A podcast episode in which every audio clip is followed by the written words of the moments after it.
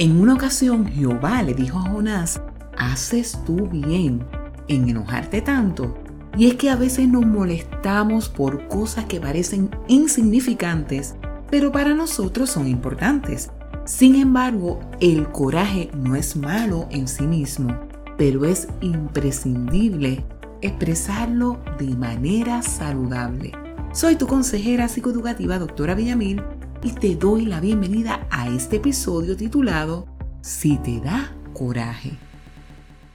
El coraje es una emoción como cualquier otra, pero al mismo tiempo peligrosa porque puede que te cause mucho daño a ti como a los tuyos. Por tal razón hay conductas que puedes adoptar y otras evitar para trabajarlo de manera efectiva.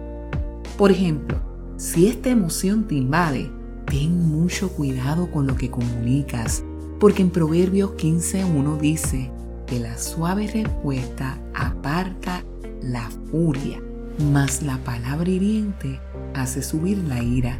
Dios nos advirtió sobre este asunto porque reconoce que la ira nos provoca decir cada cosa sin detenernos a pensar. Por eso es muy importante que tengas cuidado con la forma como te expreses. Si estás con coraje, es mejor guardar silencio hasta que te calmes. Si la otra persona es la que está molesta, háblale con tranquilidad. Porque si los dos entran en una disputa, esto es como una bomba a punto de estallar. Otra estrategia te la ofrece Santiago 1.19 y establece que cada uno sea pronto para oír, tardo para hablar y tardo para irarse. O sea, que el escuchar el punto de vista de aquel con quien tienes un conflicto puede ayudarte a entender las razones por las cuales esa persona está molesta. Por tal razón, escucha sin estar a la defensiva u ofensiva. La ira y el enojo no resuelven nada. Más bien, lo que hace es empeorar las cosas. Ten esto bien presente si te da coraje. Mantenerte con esa emoción te enfermará, te alejará de Dios y te hará sentir fatal. Quiero que te quede claro que el coraje en ciertas ocasiones puede ser productivo, pero mantenerte todo el tiempo con esa emoción es contraproducente. Por eso en este episodio te voy a presentar varias recomendaciones sencillas para manejar la ira. La próxima vez que estés con coraje, incorpóralas hasta que encuentres la más apta para ti. Puedes contar hacia atrás. Empieza 10, 9, 8, 7 hasta llegar al 1.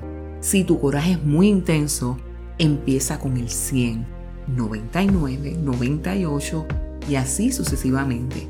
Te puedes decir autoverbalizaciones como cálmate, cógelo suave, aléjate, no digas nada, detente, contrólate.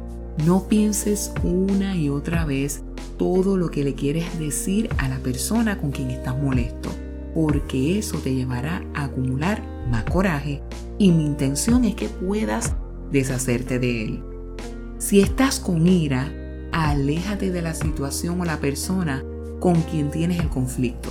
Mejor dedícate a dibujar, cantar refrescarte con agua, escribir, alabar a Dios, escuchar música, hacer ejercicios, quedarte callado, detenerte, así como respirar suave o profundamente.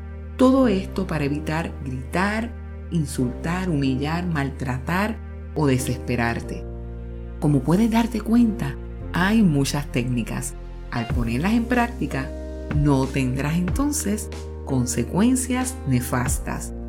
Espero que este episodio haya sido útil para ir mejorando en tus emociones. No obstante, si deseas escuchar unos podcasts específicos para superar la ansiedad o la depresión, los puedes conseguir al escribir mi yo pleno en todas las plataformas digitales. Encuéntranos en Facebook, SoundCloud, Spotify, YouTube, Instagram, X, Amazon Music y Apple Music. Se despide de ti con mucho cariño tu consejera psicoeducativa, doctora Villamil. Dios te bendiga.